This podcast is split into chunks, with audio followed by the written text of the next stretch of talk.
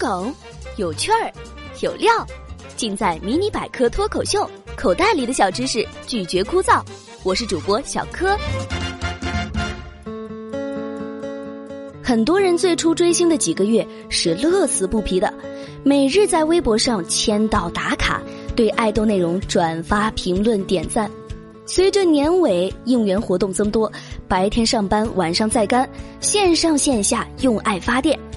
躲在床上油尽灯枯的时候，拿起手机看看爱豆的笑脸，似乎又有了动力。We are family。特定的爱豆吸引特定的粉丝，特定人设的爱豆吸引特定心理的粉丝。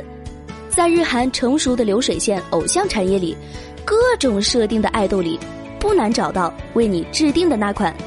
那为什么追星追着追着就不快乐了？第一，人们对付出是期待回报的。金钱之外，粉丝用爱发电的行为，付出了大量情感劳动和体力劳动。常见的有生日应援、作品应援、打卡投票、反黑控评，包括每天源源不断的精修图片、视频剪辑、宣传文案等等。和很多网络内容生产活动一样，这些工作是粉丝自发且无偿的。而大部分粉丝所期待的回报，是与爱豆更近距离的接触。可能是一个回复，互相关注，活动名额，甚至商业合作，能够走到这一步的粉丝是凤毛麟角，并在之前付出了大量免费劳动，甚至大量金钱。如果是几百万粉丝里普通的一个，大概永远不会拥有姓名。而饭圈中坚力量的大粉们，又有相互竞争的苦恼。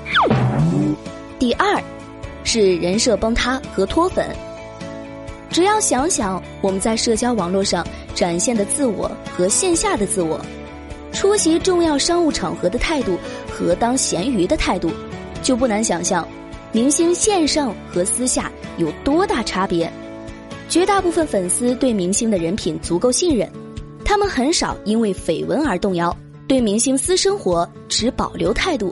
令他们脱粉的原因，除了生活变故和另粉他人外，还有追到线下。导致的幻象破灭，还有一个就是追星的玻璃天花板。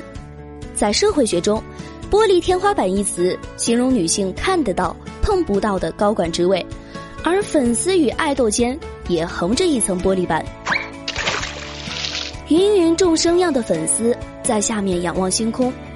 人的快乐是建立在对未来的期待上面，期待一旦达成，就没那么快乐了。